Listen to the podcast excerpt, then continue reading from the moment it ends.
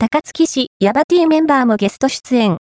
高槻観光大使柴田有ボボ FM800 に特番放送決定。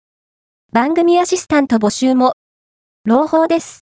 2022年8月11日20時より、大阪 FM800 ににて、高槻観光大使を務めるヤバい T シャツ屋さん、柴田有ボボさんがメイン DJ を務める1時間の特別番組が放送決定。高槻観光協会ホームページより高槻出身アーティスト柴田有ボボさんが高槻の思い出エピソードや観光スポットから、ふるさと納税の返礼品まで、高槻を存分に語り尽くす番組となるそうで、なんと、ヤバティ、小山拓也さんと森森元さんもゲスト出演。高槻愛のみならず、メンバー愛も感じられる1時間となりそうですね。プレスリリースよりさらに特別企画として、声高アーティスト、柴田あり、ボボさんが、やばい T シャツ屋さん初の日本武道館公演を前に、声高アシスタントを大募集。